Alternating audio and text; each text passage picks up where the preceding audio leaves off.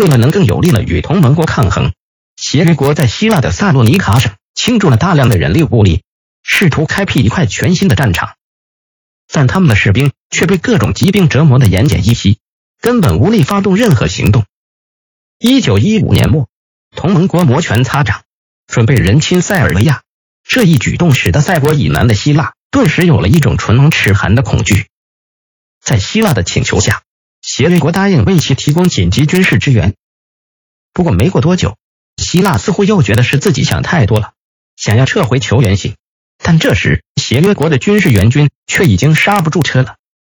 一九一六年一月，从塞尔维亚战场上撤下来的塞族土兵，在接受了协约国的军备重配后，开始以科孚岛为登陆点。大批涌人希腊境内，到当年七月时，已有十二万协约国士兵驻扎于此。这些客人也当真老是不客气，按照协约国的常规作战思路，在希腊半岛的收缩部筑起了强化火线。协约国的苦恼，干劲十足的协约国部队在希腊半岛也没少遇到麻烦，而当地那种易于疾病滋生的环境，则是他们面临的一个最严重的问题。本来。希腊多山的地形就是宜守不宜攻的，而协约国的英法军队互不通气的多头指挥，则又让部队的机动性和杀伤力都大打折扣。当时派驻希腊的法国将军莫里斯·萨莱尔和英国将军布莱恩·马洪就常常因为缺乏统一的指挥而进行重复劳动，糊里糊涂的搅和到对方的行动中去。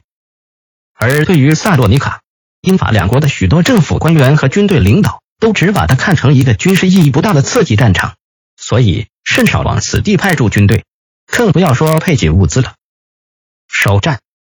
按照协约国最初的计划，驻扎在希腊的部队将于一九一六年夏天以瓦达河为中心，向北部塞尔维亚的乌斯库博及斯科普列挺进。但很不凑巧，保加利亚军队却在德军的撺掇下，抢先从塞尔维亚的西南部发动进攻，闯入了希腊境内。八月十七至二十七日，保军在弗洛里纳之战中挫败了协约国军队。萨莱尔在次月发动逆反攻，并于九月十八日夺回了失地。尽管在此期间，萨莱尔和和他的同僚们有一些争执，但总算保住了协约国的盛世。协约国部队决定乘胜追击，一路打到了塞尔维亚境内。十一月十九日，经过与德保联军四天的战斗之后，协约国以五比一的伤亡比例。将莫纳斯提尔及比托拉收入囊中。一九一六年，巴尔干地区以独立战斗的形式爆发了一次决战，一支意大利军队在阿尔巴尼亚南部打败了与其规模相当的一支奥国部队后，与萨莱尔的部队在奥克里达湖及奥克里德湖会合。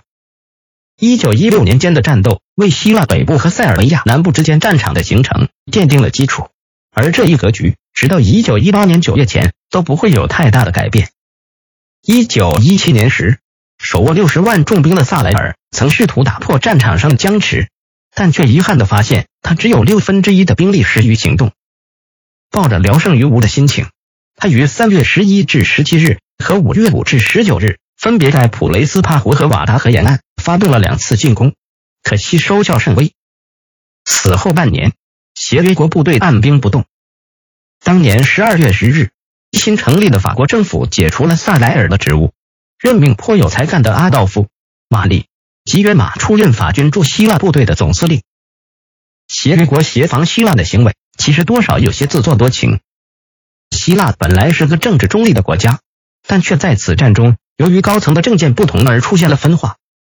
当时的希腊国王康斯坦丁一世是德皇威廉二世的妹夫，因此很自然的倾向于同盟国阵营。而一度担任希腊首相的伊留瑟里欧斯·维尼泽洛斯则是协约国的支持者。不过，在协约国接连数月的派兵协防和政治施压之下，分歧并没有持续多久。一九一七年六月十二日，康斯坦丁宣布退位，而新任希腊国王亚历山大则于二十六日再次任命维尼泽洛斯为首相。七月二日，希腊正式对同盟国宣战。